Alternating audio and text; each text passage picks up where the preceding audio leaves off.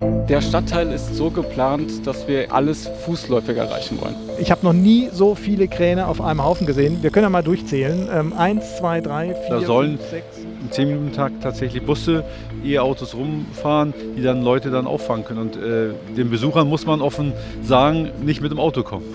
Ich habe gerade eben versucht, hier irgendwo zu parken und es sind ausnahmslos Halteverbotsschilder da. NDR Info. Mission Klima.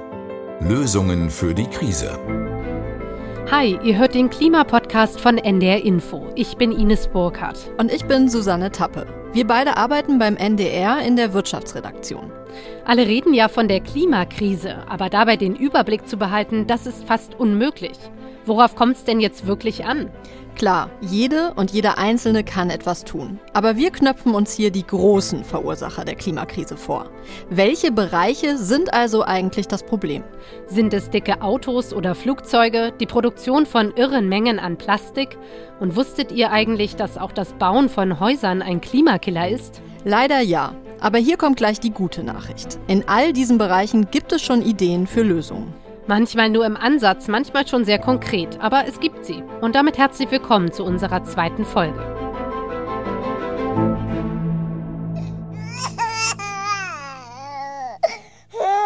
Äh, was ist das? Ines, was hast du dir da schon wieder ausgedacht? Das ist unser Sorgenkind, unüberhörbar, um das geht's nämlich heute.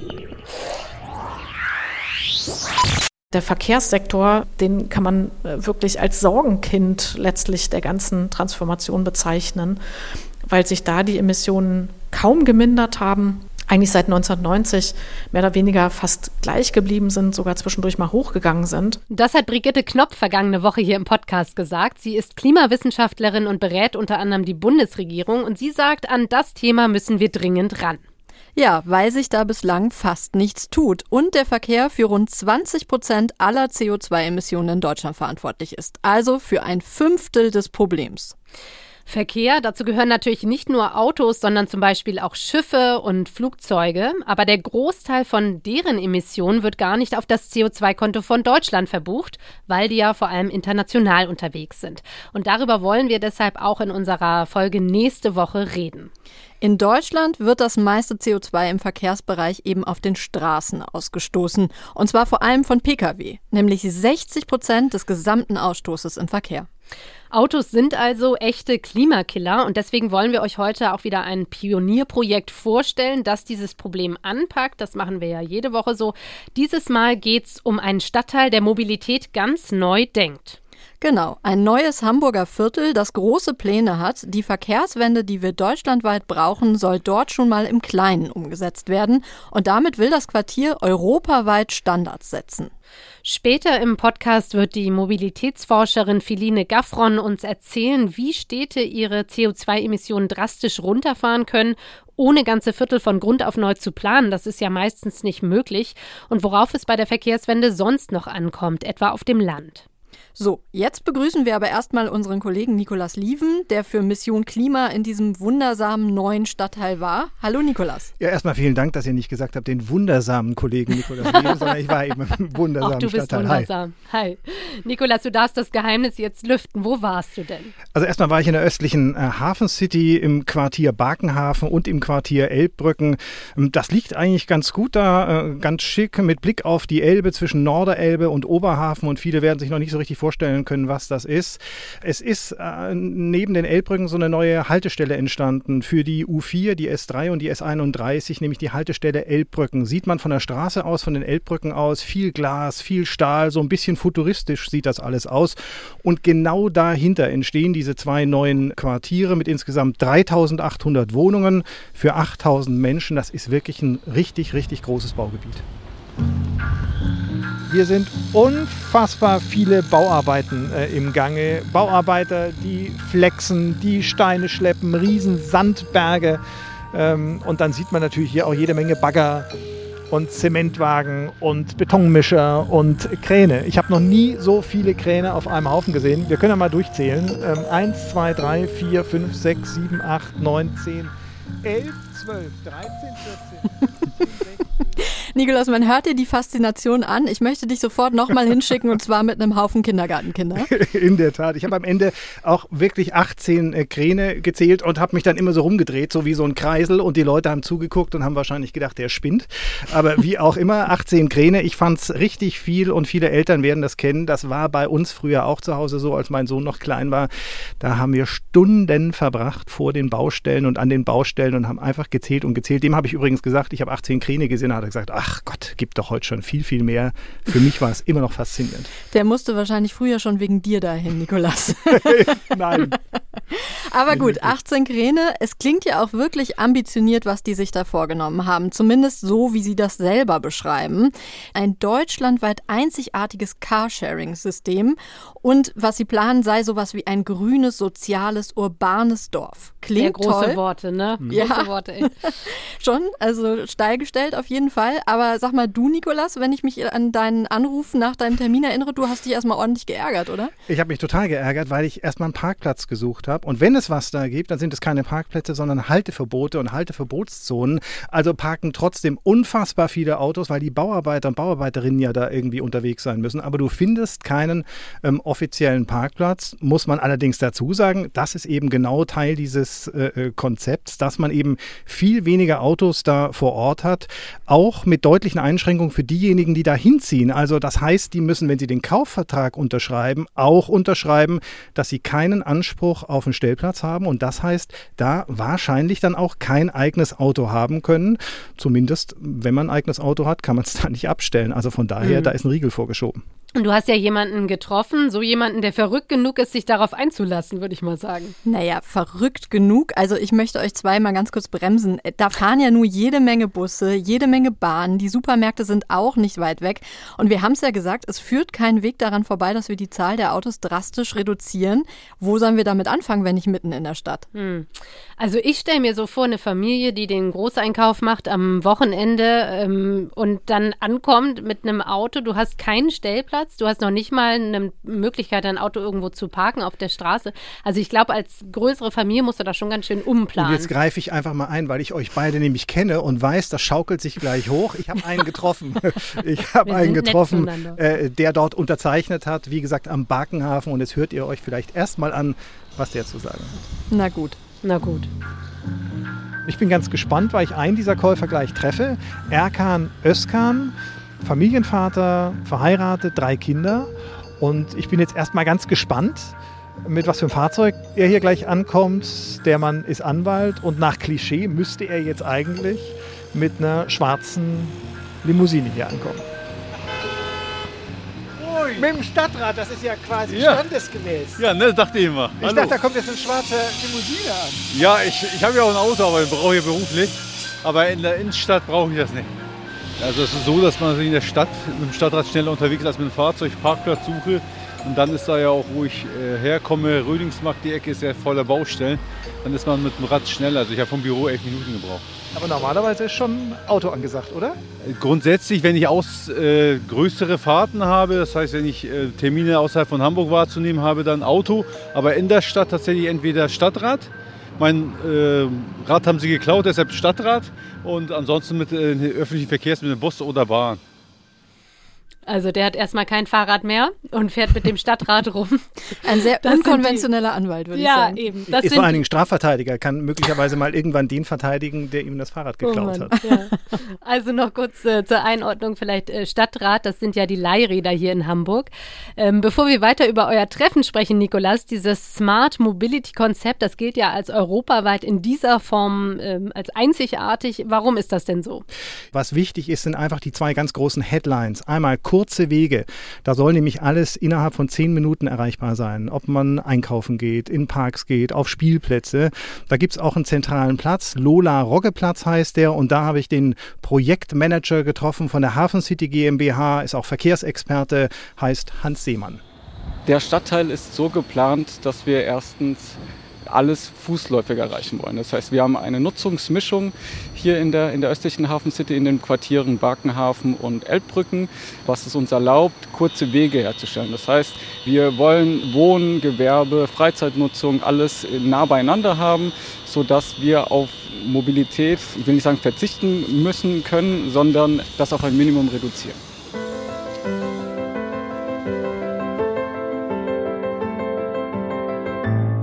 Also, die erste Überschrift lautet Die Stadt der kurzen Wege, habe ich mitgenommen. Ich muss ein bisschen schmunzeln, weil das gilt für die Kleinstadt, wo meine Eltern wohnen, ehrlich gesagt auch. Und trotzdem fahren da alle mit dem Auto zum ja, Discounter. Mhm. Äh, wie lautet denn die zweite Überschrift, Nikolas? Unter der zweiten Überschrift habe ich ja gelitten. Ich habe es euch ja schon am Anfang äh, gesagt. Die zweite Überschrift lautet nämlich viel weniger Autos, Parkplätze, wie gesagt, Fehlanzeige. Und ich habe natürlich mal nachgefragt, was mache ich denn, wenn ich hier arbeiten muss? Wenn Sie arbeiten müssen, dann kommen Sie am besten gar nicht mit dem Auto, sondern mit den öffentlichen Verkehrsmitteln. Wenn Sie doch mit dem Auto kommen wollen oder müssen, dann wird es auch Parkplätze geben, Stellplätze, aber eben nicht im öffentlichen Verkehrsraum. Dieser soll für Fußgänger und Radfahrende freigehalten werden und auch für den Aufenthalt. Also wir wollen hier eine hohe Aufenthaltsqualität schaffen. Äh, wenn Sie doch mit dem Auto herkommen, dann fahren Sie in eine Tiefgarage und haben dort einen Stellplatz. Dazu muss man sagen, dass die Anzahl der Stellplätze sehr reduziert ist. Wir haben hier für, äh, für das Wohnen haben wir einen Stellplatzschlüssel von 0,4, der hamburgweit äh, sehr, sehr gering ist. Und auch für das Gewerbe haben wir einen Stellplatzschlüssel, der deutlich unter dem ist, was wir in Hamburg sonst so finden. Okay, ich übersetze das einfach mal. Konkret heißt das, 60 Prozent weniger Pkw sind da zugelassen für die Anwohner, bis zu 70 Prozent weniger bei den äh, Gewerbeunternehmen, einfach indem man weniger Stellplätze dort baut und anbietet. Ähm, also unterm Strich sind äh, in dem Gebiet ungefähr 2000 Parkplätze weniger. Das klingt jetzt vielleicht alles etwas unbequem mit dem Verzicht aufs eigene Auto, haben Ines und ich ja gerade schon äh, angefangen zu diskutieren. Heiß diskutiert.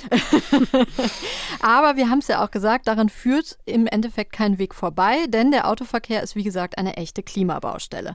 Ines, liefer uns vielleicht nochmal die wichtigsten Fakten dazu, aber wie immer kurz bitte. Sehr wohl, ich gebe mein Bestes. Es gibt immer mehr Autos in Deutschland. Mittlerweile sind 48 Millionen Pkw zugelassen. Statistisch steht jedem Haushalt sogar mehr als ein Wagen, nämlich 1,1 Pkw, zur Verfügung. Viele Autos sind ja effizienter, also klimafreundlicher geworden und es werden auch weniger Wege mit dem Auto und mehr mit dem Rad zurückgelegt als früher. Aber diese positiven Effekte werden quasi wieder aufgefressen, unter anderem weil die Wege mit dem Auto länger werden. Heißt zusammengefasst, jede und jeder Deutsche steigt im Schnitt seltener ins Auto, legt aber dann viel längere Strecken zurück. Und da immer mehr Menschen ein Auto haben, wird das Problem insgesamt größer. Ja, die CO2-Emissionen im Verkehr sind deswegen nicht gesunken, sondern zwischenzeitlich sogar gestiegen.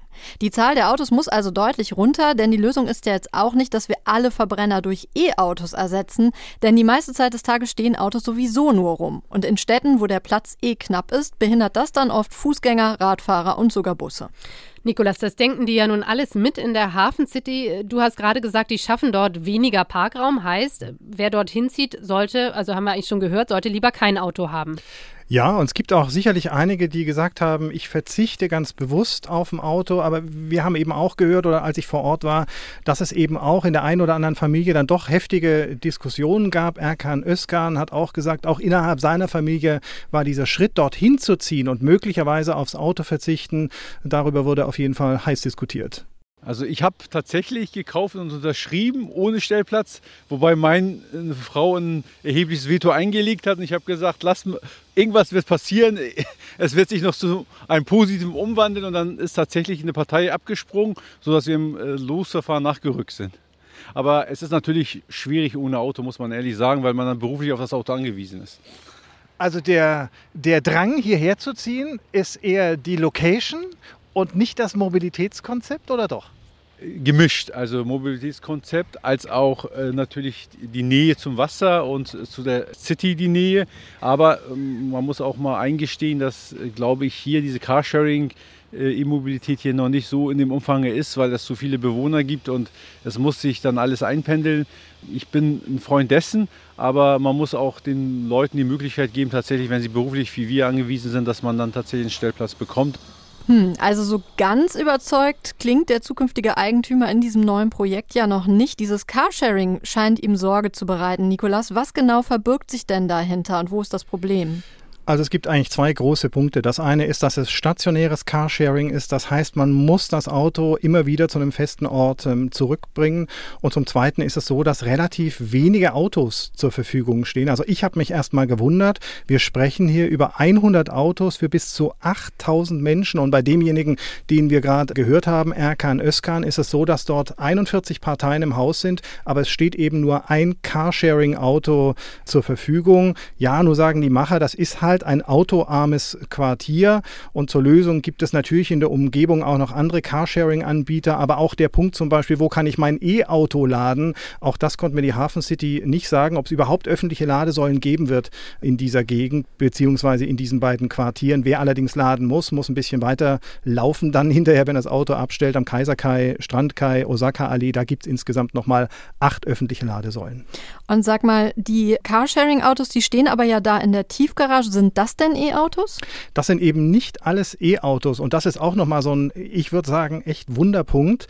Anfänglich sollen 60 äh, Prozent E-Autos sein und dann bis 2028 90 Prozent E-Autos. Das heißt, ein relativ großer Anteil, wenigstens zu Beginn, werden noch Benziner sein und eben auch Dieselfahrzeuge. Ist ja auch wirklich ein langer Zeithorizont, sieben Jahre zu brauchen, um auf 90 Prozent E-Autos zu kommen dann. Ist ein sehr langer Zeithorizont. Allerdings muss man ein bisschen einschränkend sagen, es sind eben nicht nur Pkw, sondern unter diesen 100 Autos sind eben auch Transporter, weil die auch Lösungen anbieten wollen, wenn jemand mal zum Baumarkt fahren muss und irgendwelches Holz braucht oder sonst irgendwas. Also von daher muss man wahrscheinlich oder kann man nicht sofort auf 100 Prozent gehen, aber der lange Zeitraum, sieben Jahre, hat mich tatsächlich auch sehr erstaunt. Also die Idee ist ja sicherlich auch, dass man die Anwohnerinnen und Anwohner nach und nach von dem neuen Mobilitätskonzept überzeugt, um sie mitzunehmen, also weg vom Verbrennerauto hin zu Rad und Öffis. Dazu passt übrigens auch eine Umfrage, von der ich neulich gelesen habe. Da stand nämlich drin, je häufiger jemand den öffentlichen Nahverkehr benutzt, desto besser bewertet er oder sie ihn. Da werden offenbar dann doch ein paar Vorurteile abgebaut im Laufe der Zeit. Hm. Nikolas, vielen Dank für deine Eindrücke aus der Hafen City. Wir sind gespannt, wie das dort in ein paar Jahren aussieht, wenn dann auch mal die Kräne weg sind und tatsächlich die Wohnungen zu sehen sind. Aber erstmal, glaube ich, setzen die ja viel um, was Expertinnen und Experten eigentlich fordern für sozusagen neue Städte. Also äh, Zehn-Minuten-Konzept, ganz schnell alles erreichen und auch dieses Carsharing gilt ja als vorbildlich, auch wenn das noch wirklich viele Schwächen hat, wie du uns erzählt hast. Genau, ist eben eins dieser Konzepte, das wenigstens schon mal angepackt und umgesetzt wird. Mhm, vielen Dank dafür. Ja, gerne. Die große Frage bleibt natürlich, wie schaffen wir die Verkehrswende in ganz Deutschland? Zur Erinnerung, 20 Prozent der Emissionen hängen an diesem Bereich. Die meisten gehen davon auf Pkw zurück. Und diese Frage besprechen wir jetzt mit einer Expertin. Genau, mit Philine Gaffron nämlich. Sie ist Mobilitätsforscherin an der Technischen Universität in Hamburg und Mitglied im Klimabeirat der Stadt Hamburg. Hallo Frau Gaffron, vielen Dank, dass Sie sich Zeit für uns nehmen. Hallo Frau Tapper, hallo Frau Burkhardt, ja gerne. Wir haben jetzt ja viel über das neue Quartier in der Hamburger Hafen City gehört in unserem Podcast. Wie beurteilen Sie das denn als Wissenschaftlerin? Ist das ein echtes Vorzeigeprojekt, wenn es um Klimaschutz geht und um die ähm, Verkehrswende, die dafür ja nötig wäre? Also das Projekt in der Hafen City ist auf jeden Fall insofern interessant, als es ganz stark auf das Element Carsharing setzt und auch auf einen reduzierten Stellplatzschlüssel. Also da sind nur noch 40 Stellplätze pro 100 Wohneinheiten geplant. Das ist ähm, für einen Neubau relativ wenig. Und es soll eben wirklich gewährleistet werden, dass von Anfang an ein sehr umfangreiches und gut zugängliches Carsharing-Angebot vorhanden sein wird für die neuen Bewohnerinnen und Bewohner. Und das ist wirklich in Deutschland das erste Mal, dass das in dem Maße gemacht wird.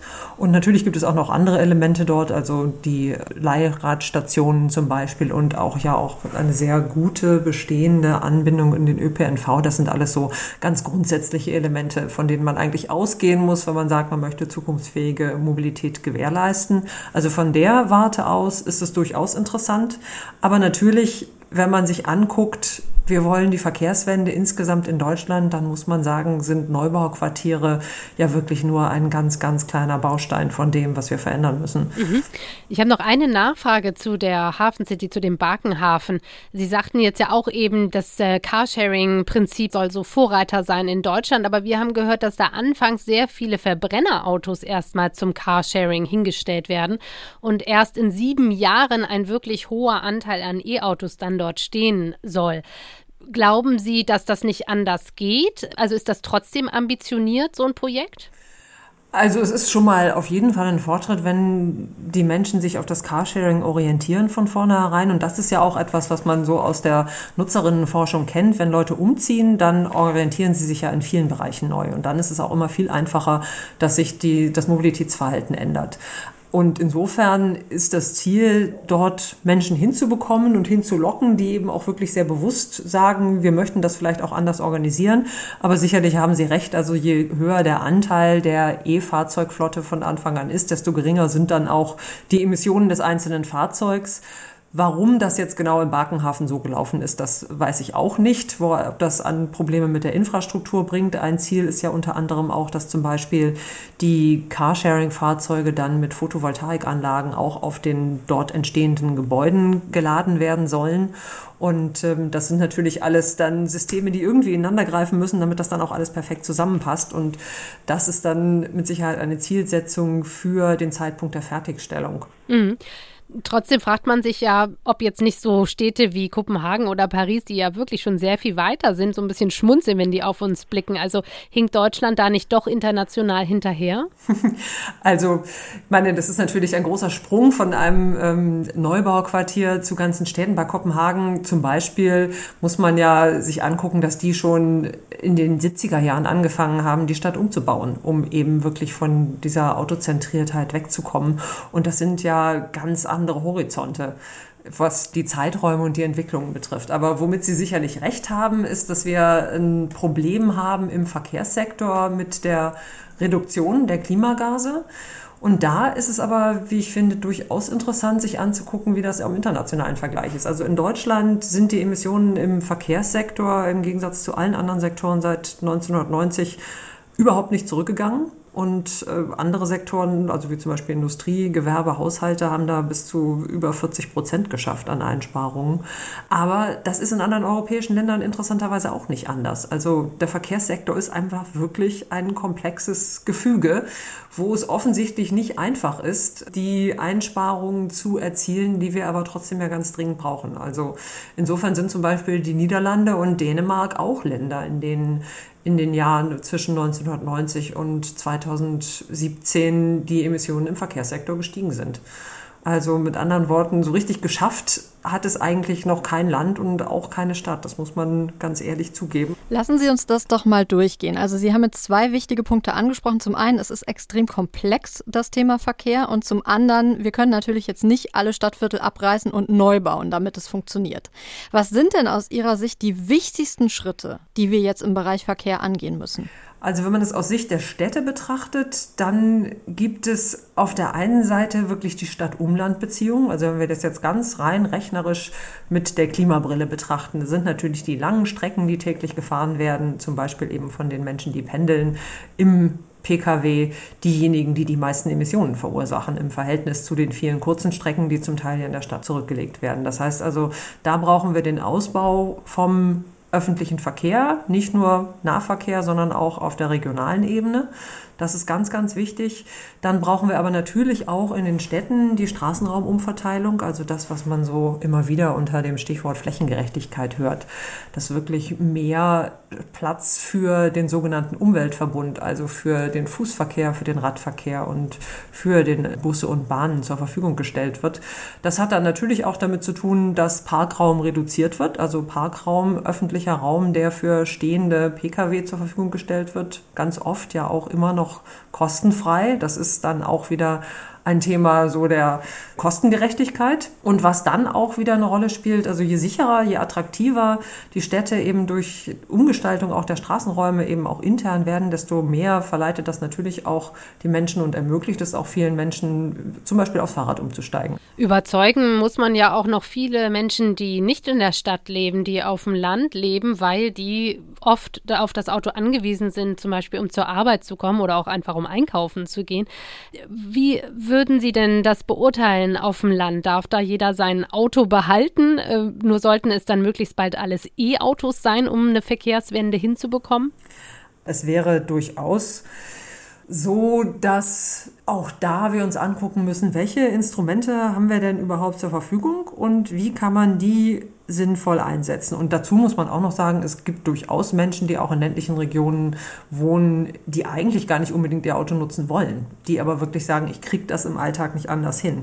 Und da gibt es dann natürlich verschiedenste Elemente. Also auf der einen Seite zum Beispiel dann verstärkt nachfrageorientierte Angebote, also eben sowas wie Rufbusse oder vielleicht auch abends in der Nacht noch Ruftaxis, die dann eben ökonomischer einzusetzen sind als zum Beispiel Linienbusverkehr, der sich dann in manchen Gegenden wirklich kaum noch lohnt oder die Angebote durchaus auch Carsharing im ländlichen Raum in Klein- und Mittelstädten, Fahrgemeinschaften. Da kann man mittlerweile ja gerade über digitale Plattformen, also über Apps durchaus sehr viel besser gewisse Dinge organisieren. Lokale Lieferdienste, das ist auch ein wichtiges Thema. Also für viele Menschen ist interessanterweise immer noch der Einkauf und das Transportieren von Getränkekästen ein Grund, der genannt wird, warum sie weiterhin ein Auto brauchen. Also das kann man natürlich auch ganz anders hinkriegen kriegen. Und insofern brauchen wir dann natürlich auch entsprechend den Ausbau wirklich und die Ertüchtigung des regionalen Schienenpersonennahverkehrs. Also wirklich die Regionalstrecken, die ja zum Teil in Deutschland in den letzten Jahren eher stillgelegt worden sind, die müssen wieder in Betrieb genommen werden und da, wo sie existieren, sollte das Angebot verdichtet werden, um dann eben auch eine attraktive Möglichkeit zu bieten, zu sagen, okay, ja, man kann sie nicht alle mit dem Bus einsammeln, aber man kann dann mit dem eigenen Auto vielleicht eben zum nächsten kleineren Bahnhof fahren und von dort aus dann in die Stadt. Dann sind sowohl die Innenstädte entlastet, als auch eben die langen Strecken zum großen Teil dann eben durch ein viel effizienteres Verkehrsmittel ersetzt. Es gibt noch eine andere große und wichtige Frage, nämlich wie Mobilität nicht zu einem Luxus für Reiche wird. Wir haben gerade die E-Autos angesprochen.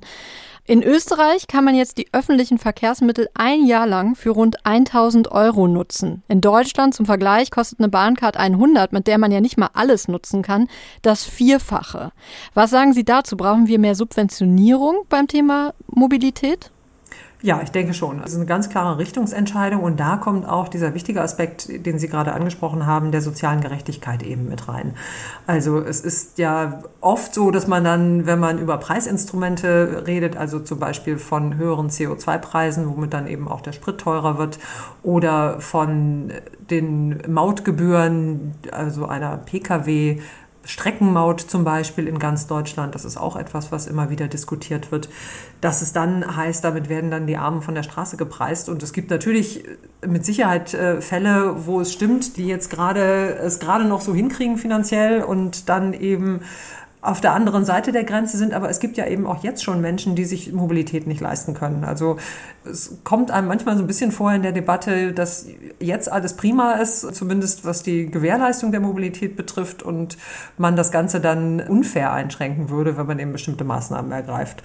Und da ist es einfach wichtig zu gucken, dass man das auch gruppenspezifisch ja durchaus gestalten kann. Also es gibt ja jetzt schon in vielen Verkehrsverbünden vergünstigte Ticket für äh, Haushalte mit geringerem Einkommen. Und das ist etwas, was ich für sehr sinnvoll halte. Mhm. Ich würde zum Abschluss wollte ich noch einmal fragen. Sie sagten ja am Anfang auch, Verkehr ist das Problem eigentlich, der Problembereich.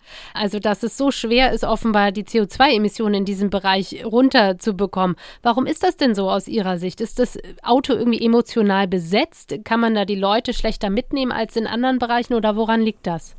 Das ist mit Sicherheit ein ganz wichtiger Grund. Ich meine, dieses Klischee von Deutschland als Autoland, das äh, existiert ja nicht umsonst. Also die Diskussionen, die dann in Kommunen auf der Landesebene, auf der Bundesebene und auch in der EU geführt werden, die ja dann durchaus häufig auch eben mit der Brille auf die Autoindustrie beziehungsweise mit den entsprechenden Einlassungen der Lobby aus der Fahrzeugindustrie zum Ende gebracht werden. Das spielt eine ganz wichtige Rolle. Also das sind zum Beispiel diese Emissionsfaktoren für die Fahrzeugflotten. Da hat Deutschland ja auf EU-Ebene durchaus auch darauf hingewirkt, dass die nicht zu schnell zu streng gesetzt werden. Das ist der, der eine Aspekt. Und ein gutes Beispiel in Deutschland, also wo es ja dann sehr schnell emotional wird, ist auch das Tempolimit auf Autobahnen, das jetzt auch schon wieder in den laufenden Koalitionsverhandlungen hinten angestellt worden ist, erstmal von der Liste gestrichen, selbst wenn es keine Expertinnen, keinen Experten gibt, die ich kenne, denen wirklich rationale Argumente dafür einfallen, warum man nicht ein Tempolimit auf deutschen Autobahnen haben sollte. Alle anderen Länder in der EU haben das ja.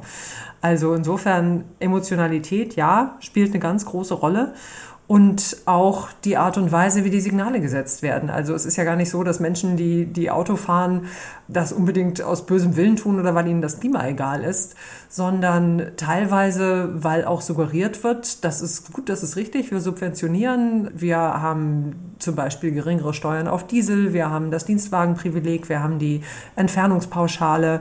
Das sind ja alles Subventionen, die eigentlich Autofahren eher fördert. Und insofern ist es dann eben auch wirklich schwierig, an der Stelle effektive und wirklich notwendige Emissionsminderungen zu erreichen. Was aber natürlich nicht heißt, dass wir es nicht trotzdem weiter versuchen müssen, beziehungsweise dann eben auch schaffen müssen, wenn wir das mit dem Klimaschutz wirklich ernst meinen. Das ist doch ein gutes Schlusswort. Herzlichen Dank für das Gespräch. Vielen Dank. Ja, ich danke Ihnen.